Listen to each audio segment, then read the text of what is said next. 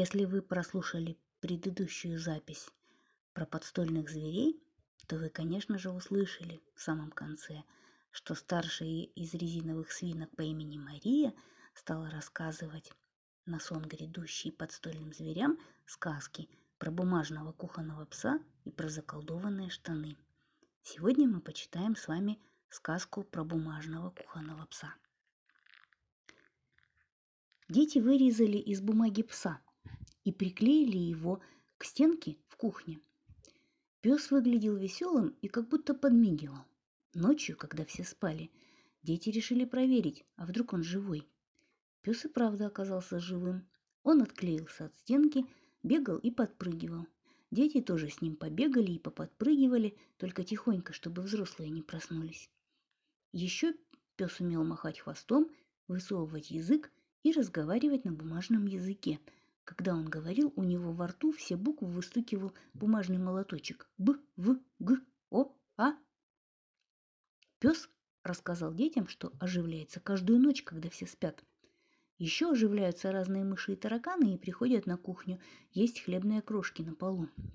Пес прогоняет мышей и тараканов, а крошки съедает сам, поэтому на полу всегда чисто – а взрослые удивляются и не могут понять, почему на кухне пол всегда чистый. Один взрослый даже сказал, что в доме завелся домовой. А это как раз не домовой, а бумажный пес. Когда в кухне становится светло, например, включают свет или заглядывает солнце, то пес моментально приклеивается на свое место и застывает в неподвижности.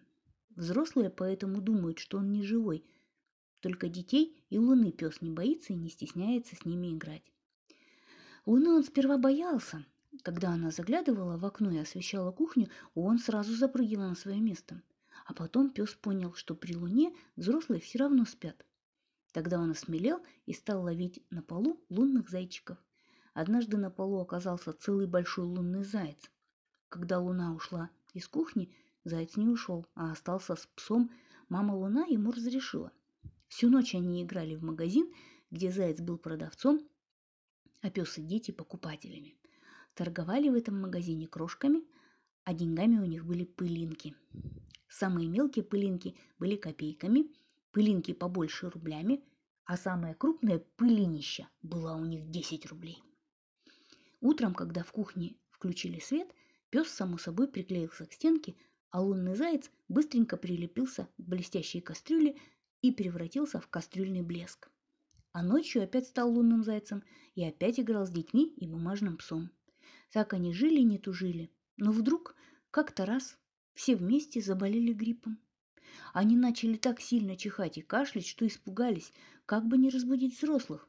Но, к счастью, в это время на кухню заглянула мама Луна, чтобы посмотреть, как у них дела – она увидела, что они заболели, и тут же, недолго думая, притянула их к себе с помощью силы притяжения. Ты ведь знаешь, что все небесные тела имеют силу притяжения?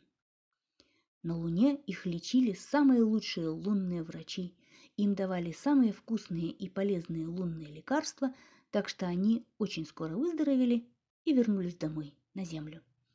Неплохо, если ты тоже вырежешь бумажного овса и приклеишь его на кухне. А ночью встань потихонечку – и посмотри. Я думаю, он обязательно живет. Но главное, не говори о нем взрослым.